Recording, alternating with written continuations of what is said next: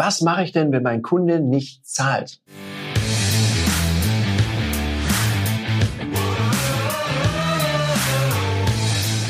Herzlich willkommen bei dem Podcast Die Sales Couch Exzellenz im Vertrieb mit Tarek Abodela.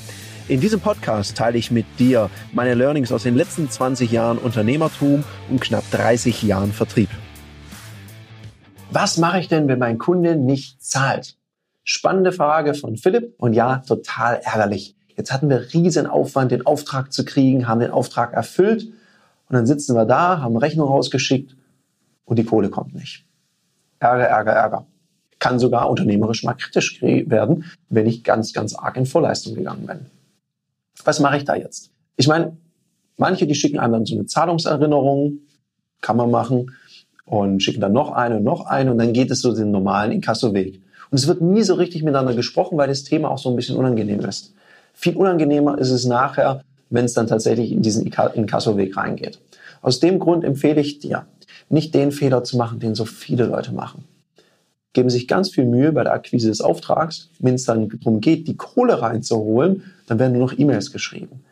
Also, du kannst im ersten Schritt, die erste Stufe ist, schreib doch eine nette Zahlungserinnerung. Irgendwie sowas wie, ja, in der Hektik des Alltages kann so eine Rechnung schon mal untergehen. Hier erinnern wir sie noch mal dran, hängen die Rechnung als PDF dran, dann findet der Kunde das leichter und schick's mal zu. Das wäre so die erste Stufe. Wenn dann immer noch nichts passiert, dann greif doch mal zum Hörer und ruf an. sag mal, Sie, ich rufe an wegen der Rechnung, ich hatte die ja geschickt. Gibt es denn irgendeinen Grund, dass das Geld noch nicht da ist? Weil jetzt ist ja die Frage, warum zahlt der Kunde nicht? Ist er unzufrieden? Ist er einfach huddelig und vergesslich?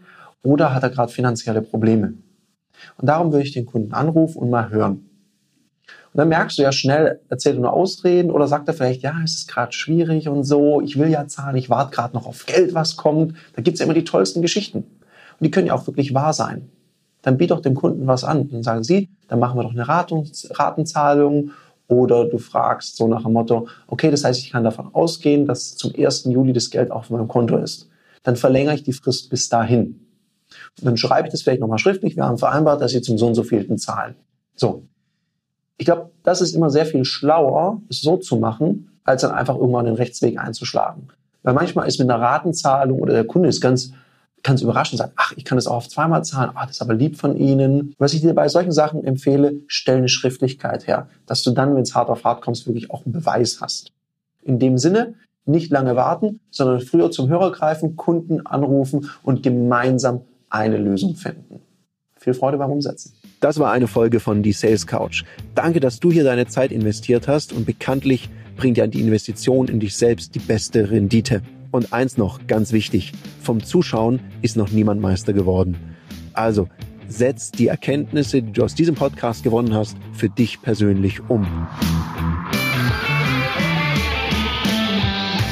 Wenn dir der Podcast gefallen hat, dann lass mir eine 5-Sterne-Bewertung da, hinterlass einen Kommentar und vor allem abonniert diesen Kanal, damit du in Zukunft keine Folge mehr verpasst. Und wenn du jetzt das Gefühl haben solltest, dass du jemanden kennst, der diesen Content auch unbedingt erfahren sollte, dann teil den mit ihm, weil Sharing is Caring und in diesem Sinne viel Erfolg beim Umsetzen.